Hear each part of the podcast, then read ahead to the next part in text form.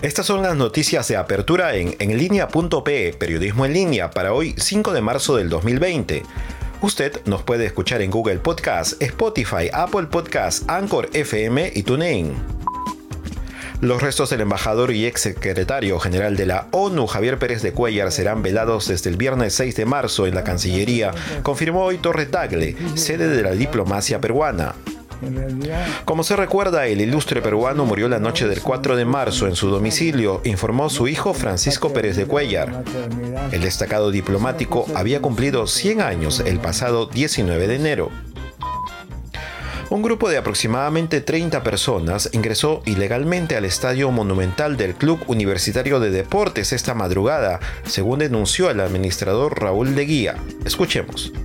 Eh, lamentablemente, eh, a la una de la mañana, aproximadamente un poco más, este, un grupo de personas eh, intentó violentamente, no intentó, entró violentamente con armas de fuego y secuestró a nuestro personal de seguridad mientras rompían puertas de las oficinas administrativas del club que tenemos en el Monumental y,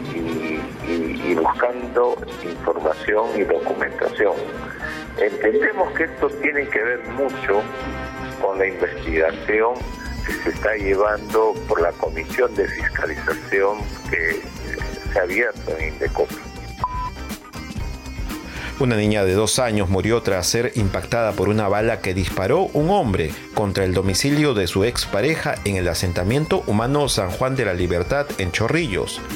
El autor de los disparos sería Gustavo Giovanni Avendaño Fajardo, de 29 años, quien constantemente atacaba a su expareja de nombre Yesenia, que era vecina de la víctima.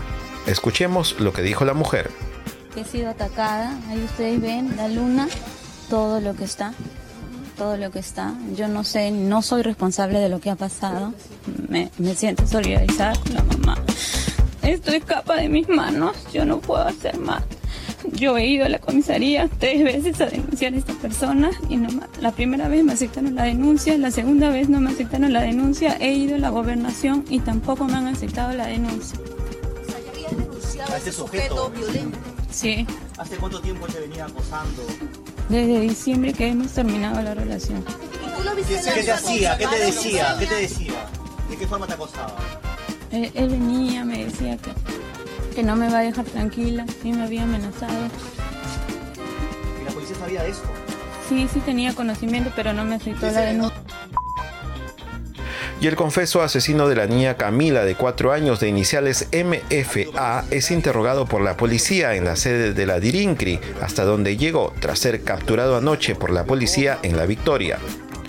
El adolescente detalló su participación en los hechos, aunque según fuentes policiales confesó porque sería consciente de que solo recibiría una pena mínima por ser menor de edad. Desde hoy usted también nos puede escuchar a través del Google Home Mini solicitando las noticias de periodismo en línea. Además, síganos en nuestras redes sociales y consulte en línea.pe.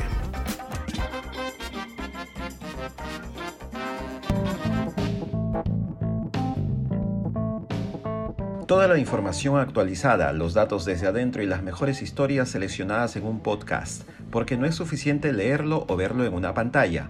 Todo el resumen está en enlinea.pe, ahora disponible en Google Podcast.